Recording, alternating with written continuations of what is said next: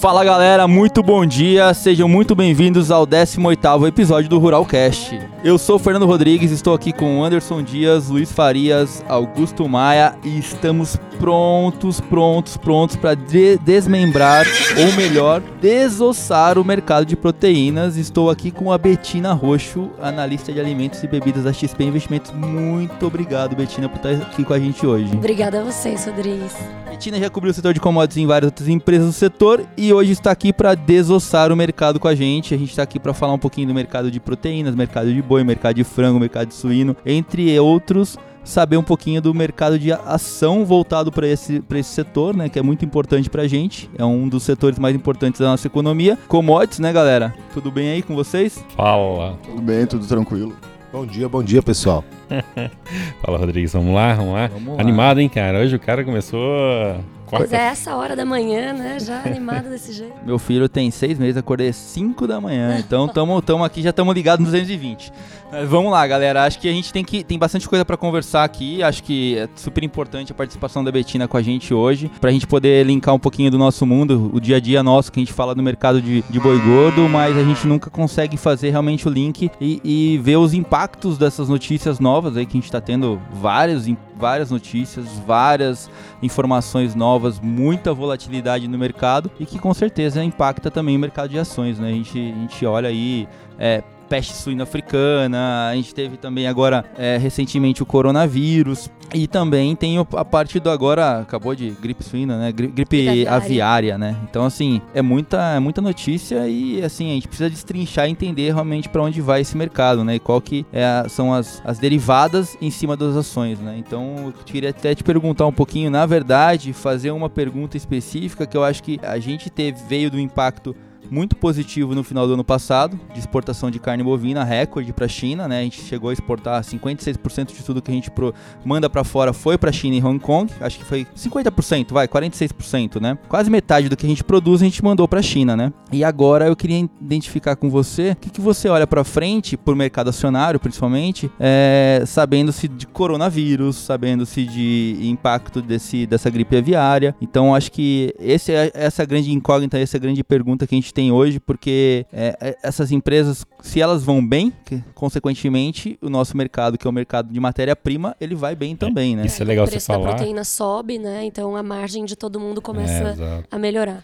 Não, é só comentário, porque lá em 2009, 2010, o pessoal me perguntava de SLC para saber como é que tava, seria a proxy para ver como estaria o mercado de co- commodities em geral aqui no Brasil. E hoje o pessoal quer saber como é que tá as indústrias de proteína, né? Para ver, opa, como é que tá a demanda aí, vou ganhar dinheiro, não vou.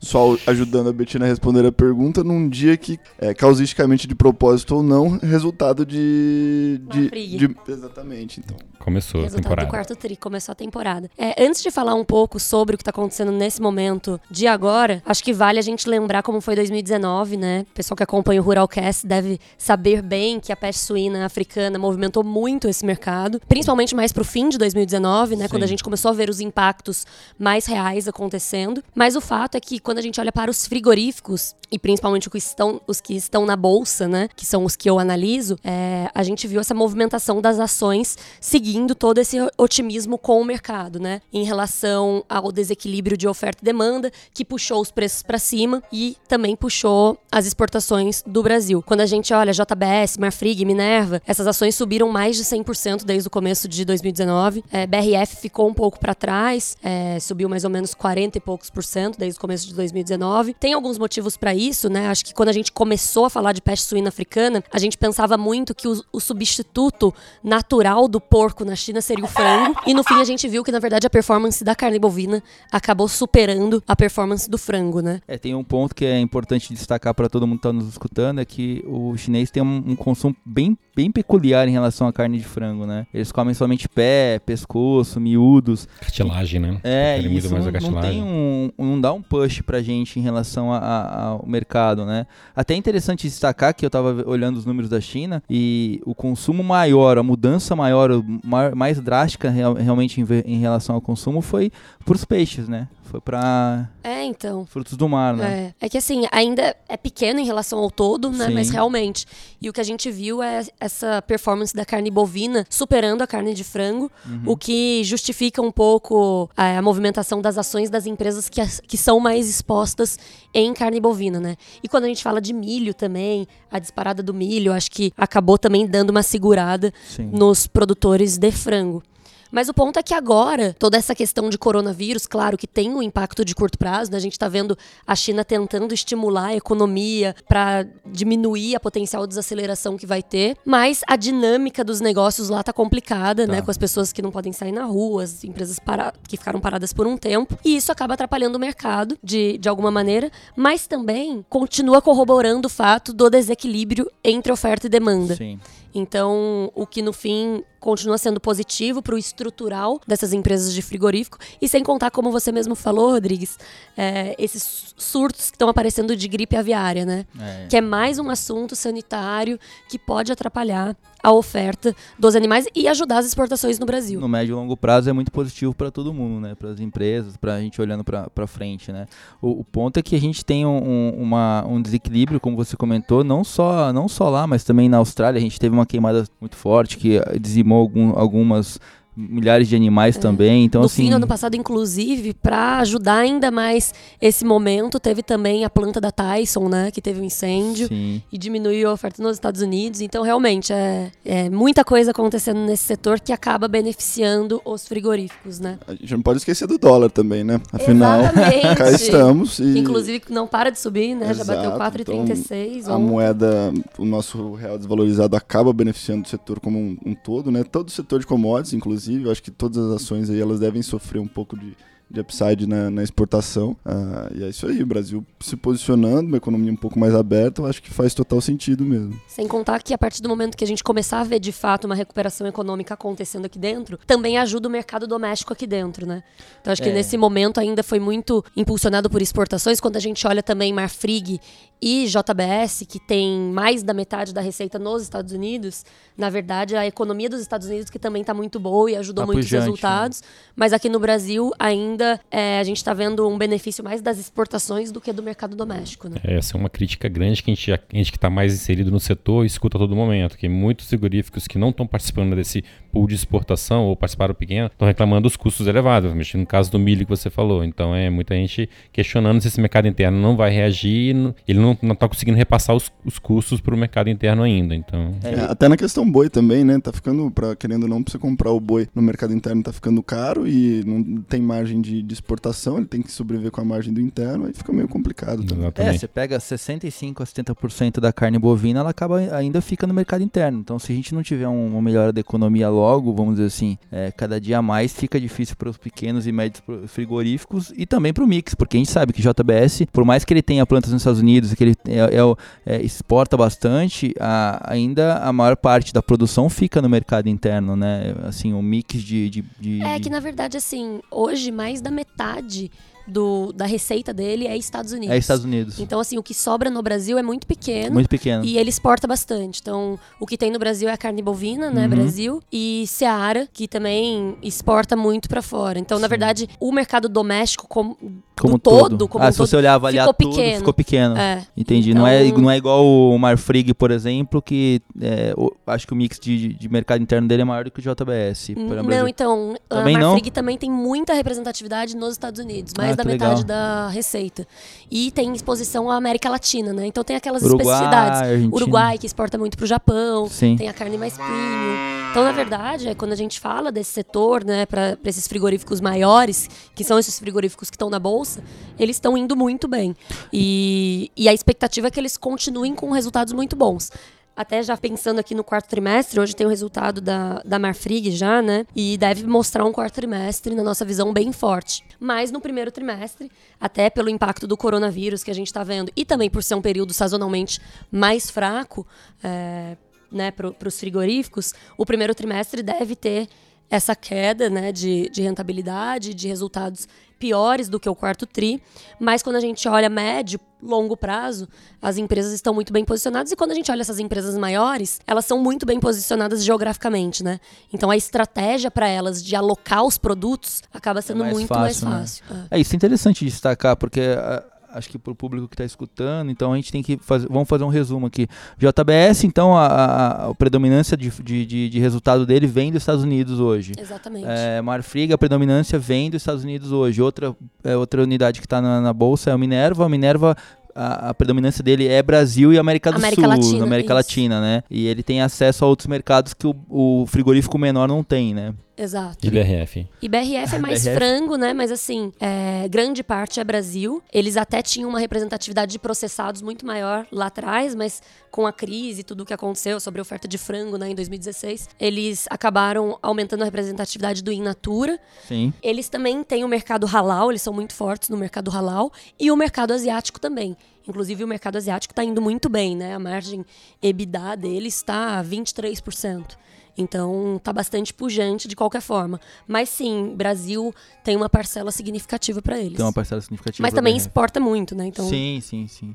Não, é só pra gente ponderar, porque é. quando a gente olha, por exemplo, que o Maia comentou da, do preço do boi gordo no Brasil e como é o impacto desse preço, é, é, você você acaba falando que a margem naturalmente ela vai ser menor se você comprar um, um, animal mais caro e não conseguir repassar essa carne no mercado interno, que foi o que a gente viu no final do ano passado quando o preço subiu é, bruscamente e os frigoríficos do mercado interno não conseguiam adquirir esse animal porque o preço ficava inviável no mercado interno, todo mundo olhando o preço da China, né, que não era uma realidade para todos para todos os frigoríficos. Principalmente para quem vende internamente. Exatamente, para quem vende internamente. Então, que é o que ajuda, que é o faz, desculpa, não. mas é o que faz justamente exatamente o contrário com as empresas maiores, né? Exatamente. Porque por elas terem melhores posicionamentos, elas terem um, posicionar, um posicionamento geográfico muito melhor, elas conseguem também endereçar os melhores produtos para os melhores mercados e acompanhar mais esse aumento de preço é, global, né? Então Sim. acaba repassando o preço e tem uma margem melhor. Mas claro, acho que se a gente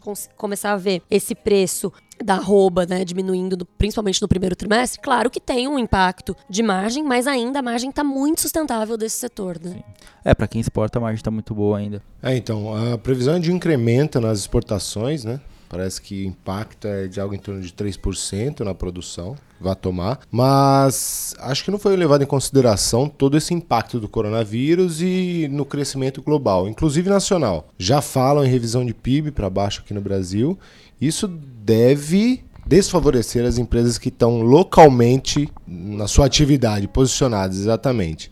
Pelo que eu entendi do cenário, quem está nos Estados Unidos tende a, a ter bom, bons resultados por conta do câmbio e por conta da demanda americana, mas quem está fora disso pode ser que dê uma patinada de agora em diante, é isso? É, na verdade, assim, não só quem está nos Estados Unidos, né? Eu acho que o próprio portfólio e tamanho das empresas que estão na bolsa favorecem muito elas. Claro, acho que Marfrig e JBS têm esse benefício de estarem nos Estados Unidos, que apesar de todas as preocupações que a gente teve com a economia americana em 2019, a economia mostrou uma fortaleza bem grande e é um mercado bem diferente lá, né? É um mercado, quando a gente pensa em carne bovina, é muito mais de confinamento. Lá eles têm uma dificuldade diária, tem uma dificuldade de mão de obra, então não é um mercado tão volátil quanto no Brasil. Por isso as margens lá tendem a ser mais estáveis, o que ajuda muito quem está posicionado lá, principalmente quem produz diretamente lá, né? É, e eles, e lá na verdade é um pouco do que está acontecendo no Brasil, mas ainda bem incipiente, né? É uma concorrência por área para produção de grãos e produção de, de gado, que hoje a gente olha usinas de etanol entrando no Mato Grosso e fazendo uma movimentação onde os confinadores tendem a ficar mais perto dessas indústrias para fazer um, um confinamento, para fazer uma, uma rodada mais rápida. Então acho que isso no médio e longo prazo vai acontecer no Brasil também, mas a gente está bem longe, Concordo. bem distante. Até por, pela necessidade de aumento de produtividade, Sim. né? Toda a inovação, tecnologia. Controle. Controle, é. exato. Então acho que longo prazo faz todo sentido o Brasil acabar mudando, né, um pouco esse Sim. cenário de pecuária extensiva e aumentar mais o confinamento. Mas essa é, é uma grande diferença nos Estados Unidos que acaba ajudando os frigoríficos que estão nos Estados Unidos, que ajuda a ter uma margem muito mais sustentável, menos volátil né, aqui no Brasil. Previsibilidade, porque o animal ele é obrigado a sair numa data, numa data correta. Então, assim, é, hoje no Brasil o produtor consegue segurar, pô, tá chovendo, eu tenho pasto, vou segurar esse animal para ver se essa arroba vai se valorizar um pouco mais ou não. Exato. Nos Estados Unidos não tem É, essa os custos são mais facilidade. estáveis e, além de tudo, uma economia interna forte, né? Você tem um Então, consumo e a, a maior forte. parte da produção é para o mercado doméstico, né? Sim. Então, ainda o que, o que sobra, digamos assim, dá para eles exportarem. Claro que tem as especificidades de lá, né? O Uhum. tamanho do boi que é maior, Ah, é, sim. o A- que pode pôr na carne, o que não pode. A conversão, a conversão alimentar é maior, o, o nível de, de, de produtividade de carne é muito, muito mais eficiente. Exatamente. Mas então, voltando, né, o que a gente está falando aqui do, do benefício para esses frigoríficos no Brasil, não é só apenas estar nos Estados Unidos, mas também poder estar em todos os mercados, né, do, quase todos os mercados do globo E agora também E- voltando e os Estados Unidos. China com. também. Exato. Exato. Também. Ontem e a mesmo, exportação e o câmbio é muito favorável. Então, eles tendo esse posicionamento bastante estratégico e também ter um portfólio de né, vários tipos de cortes, enfim, para colocar os melhores cortes nos mercados mais rentáveis, né? Como vocês mesmos falaram, acho que o frango é um exemplo bom disso, que hoje poucos países consomem pé de frango, né? A China é um deles e acaba que o pé de frango, se não vai para a China, por exemplo, acaba virando farelo, né? Então é muito Farinha, bom né, pro é, é muito bom pro para a empresa poder posicionar todas as partes do animal. Então essas empresas se beneficiam muito a partir do momento que elas têm essa, esse posicionamento geográfico. É uma diversificação saudável, né? É- é, a gente olha, por exemplo, o que a gente comenta aqui, comentou bastante, é por que, que o, Bra- o Brasil só pode exportar carne para a China eh, com animais até 30 meses. E na Argentina e no Uruguai, eles têm, estão liberados para exportar qualquer tipo de animal.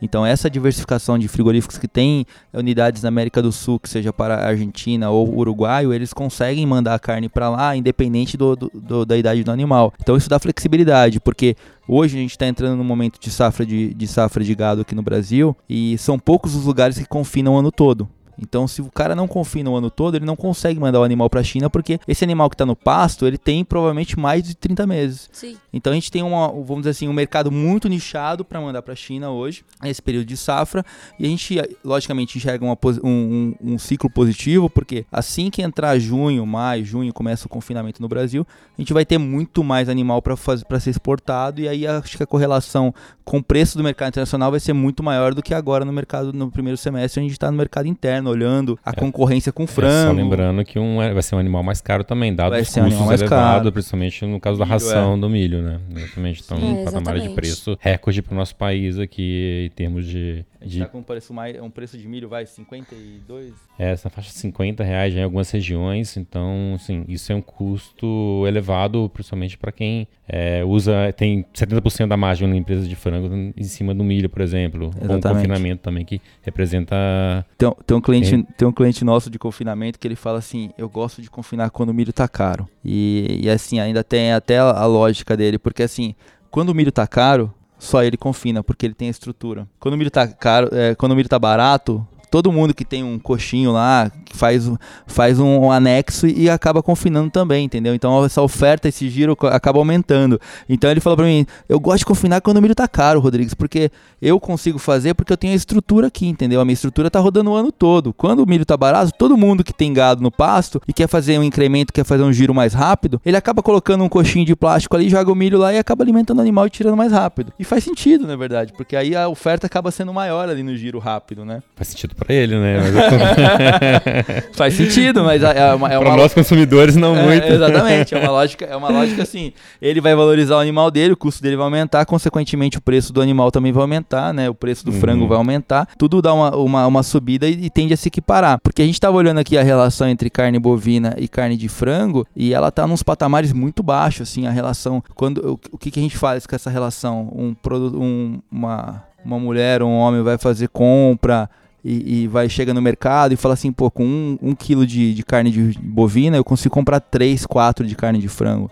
Então essa relação ela é muito visível no dia a dia para a população. E com isso tudo que aconteceu aí com a carne bovina, TV falando que a carne bovina subiu tanto de preço, hoje em dia o pessoal passa na gôndola nem olha mais a carne é, bovina, né? Sim. Não quer nem consultar preço agora, vai direto no porco ou no frango. Isso até prejudicou. Se não for fazer churrasco, meu amigo, é, passa reto. O churrasco do fim de ano ficou caro, né? Ficou caro, ficou muito caro. Mas acho que é legal que você colocou aqui, Betina, pra gente, para ficar mais claro até pra, pra quem tá escutando aqui, é a o tamanho da diversificação desses frigoríficos, o quanto esses frigoríficos cresceram, porque antes a gente olhava para eles e. Era e um a... cenário completamente diferente. É. Exatamente. É. Até também essas empresas lá atrás eram muito endividadas, né? Sim. E hoje elas estão muito capitalizadas, com a dívida baixa, então, além de todo esse cenário, elas conseguem fazer é, um crescimento inorgânico também. Até a JBS ontem falou que comprou novas plantas nos Estados Unidos, né, para ir para um mercado, né, que é o case ready de é, produtos embalados, Sim. enfim. Então, que é muito positivo porque ela também consegue aumentar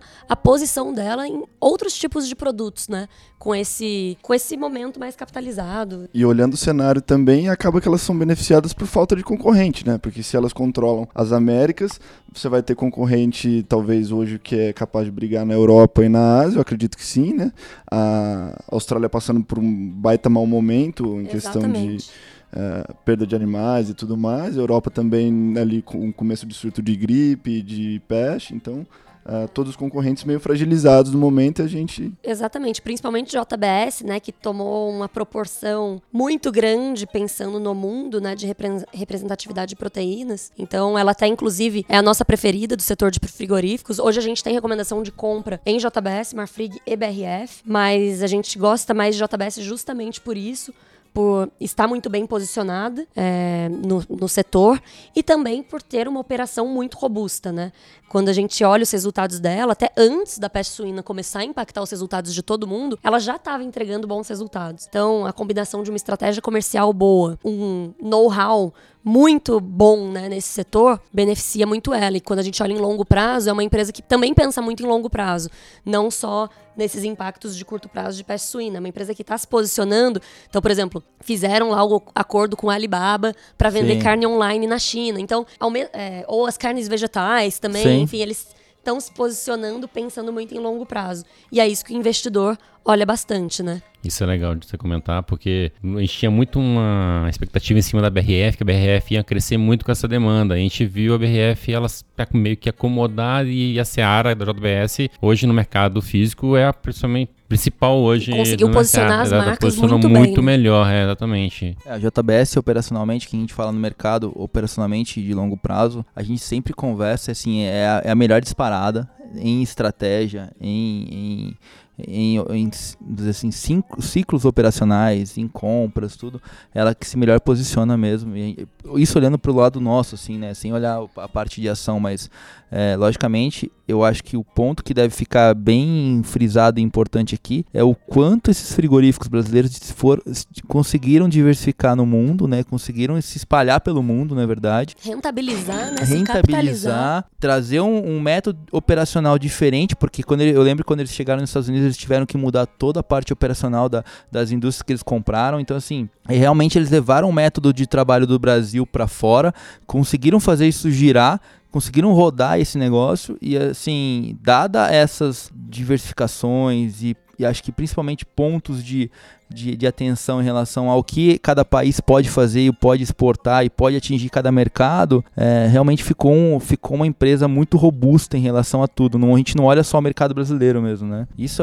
isso eu acho sensacional. Eu não, não sabia exatamente é, o quanto a diversificação tinha, tinha sido tão expressiva, na verdade, tão, tão grande, né? E que ao ponto dos Estados Unidos ser o maior país da JBS, o maior país do Marfrig, por exemplo, de consumo. Eu sempre olhava o mercado achando que o Brasil é o carro-chefe deles, entendeu? É, não, é isso já foi. É, eles fizeram um trabalho bem grande para se posicionar mais, até pensando também nessa estratégia, né, de ser geograficamente melhor posicionado e ter estrategicamente os produtos necessários para cada tipo de mercado. E toda essa estratégia, acho que não só para eles, mas para a Marfrig também, é, até, até para a BRF, que tem posição em outros mercados, isso acaba se refletindo na ação, né? Porque a ação, quando a gente olha no longo prazo, é, tem essas volatilidades, principalmente Sim. vocês também desse mercado sabem muito que tem as volatilidades no curto prazo, a, a- a ação desses papéis também, não só desses papéis, mas como todos na Todo. bolsa, não é linear, né? A gente tem esses movimentos de alta e baixa,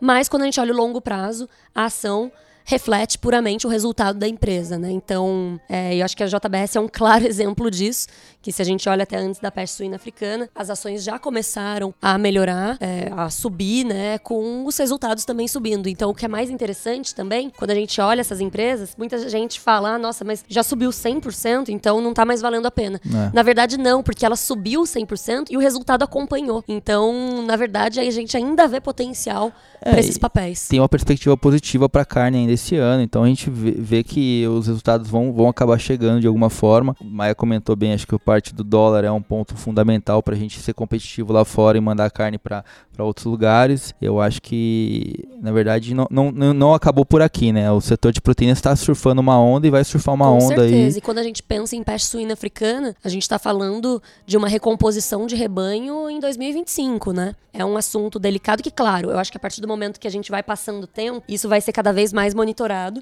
para ver quando que esse ciclo, né, vai virar. Mas o que tem ajudado é que essa questão sanitária está ficando cada vez mais complexa e mais importante, né? É, e o coronavírus corroborou isso. Nossa. E esse surto de gripe aviária aparecendo, mesmo que de maneira ainda bem pequena, né? Não dá para quantificar de fato o impacto, mas também é um outro ponto que junta essa questão sanitária, pensando no estrutural, acaba sendo positivo para os frigoríficos, né? Os frigoríficos que estão adequados. Que estão, né, É. nessa- né, estão bem posicionados, na verdade, né? É, e sofreram bastante no passado também, né? Então tá na hora de colher um pouco os frutos aí. É, mas eu acho que eles se posicionaram bem. Eu acho que isso que eu acho que é importante. Eles se posicionaram bem, eles estão surfando uma onda e essa onda tá, tá rodando ainda, ela não vai acabar agora. Ela vai perdurar por esse ano, pode ser que perdure até no próximo ano, a gente não sabe dizer, exatamente por conta desse negócio do, do, do- da peste suína, peste suína, doenças, né? coronavírus, gripe, su- gripe aviária. A gente tem vários, vários cisnes negros aí colocados na, na, na situação que a gente não consegue ponderar, né? Mas acho que ficou bem claro, Betina, até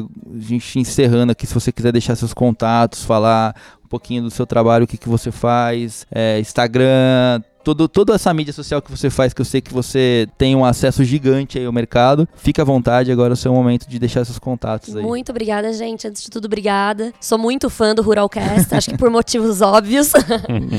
Mas estou muito feliz de ter participado desse. Para quem não me conhece, eu sou analista de ações da XP, é, sou responsável por alimentos e bebidas. E, na verdade, a gente tem um time bem completo de análise de ação, com vários analistas que são divididos em setores para a gente ter essa cobertura não só em alimentos e bebidas, mas em varejo, petróleo, em mineração, em tudo da bolsa. É só acessar conteúdos.xpi.com.br que tem todos os nossos materiais lá, não só de ações, mas todos os materiais de investimentos. Legal. E eu também passo bastante coisa no meu Instagram, que é o Betina Roxo, roxo com X. e hum, eu falo, eu tento falar de uma maneira mais descomplicada lá, mas trazer também um pouco do meu dia a dia. E acaba sendo uma, um canal bom, porque as pessoas também podem falar o que elas acham, né? O que elas É esperam. sensacional. Siga, É. siga você lá, é muito bom os vídeos. Ah, obrigada. Verdade, tá de parabéns. Muito Na, na verdade, a gente que é fã dela, ela não sabe. É. né? Ah. Exatamente. A gente trouxe pra tietar aqui. Ah, obrigada, gente. Mas acho que é, a gente tem um time aqui bastante completo, né? Isso também que a gente faz, o lado da análise dos frigoríficos, das ações e vocês, né? O time de commodities da XP também ajudam muito nas, nas nossas análises para a gente estar sempre muito por dentro do mercado. E é isso. Deem uma olhada lá em conteúdos.xpi.com.br que tem tudo e no Betina Roxo no meu Instagram, se vocês quiserem uma maneira mais leve. Vamos marcar você no nosso Instagram pra galera ficar, começar a te seguir também. Eu agradeço muito a participação sua, obrigado mesmo. A gente vai, vamos fazer outros, vamos entrar no detalhe. Acho que vale Com a pena. O certeza. pessoal que tá acompanhando, provavelmente produtor que também quer acompanhar a ação, ele tem que acompanhar a ação pra ver como que tá indo o Inclusive, frigorífico. a gente escreveu um relatório no fim do ano passado, justamente falando isso que pra quem gosta de churrasco, churrasco ficou mais caro, mas quem tem as ações É. deu uma Fez compensada, o né? Fez o head. Fez o head Fez do, o head do churrasco. Fez o head do churrasco. A gente acabou comprando antecipado mesmo. Colocou no freezer. Mas é isso aí, gente. Agradeço a participação de todos. Betina, Augusto, Luiz, Anderson, todo mundo aqui. A gente realmente tem um canal no, no Instagram chamado Ruralcast. Também pode seguir a gente no Spotify. E não vale, não posso esquecer de comentar que vocês podem acessar os mais de 700 escritórios espalhados pela XP você pode acessar pelo site xpi.com.br, encontrar o melhor escritório para atendê-lo. Ele vai ter as mesmas informações que nós temos aqui em São Paulo. Ele vai fazer um contato, vai fazer um call com a gente. Se você, produtor, está interessado em fazer algum head ou conhecer um pouco mais sobre esse mercado, não deixe de acessar xpi.com.br e procurar o escritório mais próximo. Galera, é isso aí. Vamos lá, quarta-feira. Bora? Bora. Acelerar? Começar o dia, Boa, vambora. bom Acelera. dia, gente. Que vai ser boa noite pra alguns, né? Depois que eu escutarem. Exatamente, tem que- a galera do, do agro tem que Fica um acordar bom cedo. dia hein? pra Tem que amanhã. acordar Bom dia pra cedo, todos os galera. dias. Valeu, galera. Um Valeu, abraço aí. abraço. Bom dia.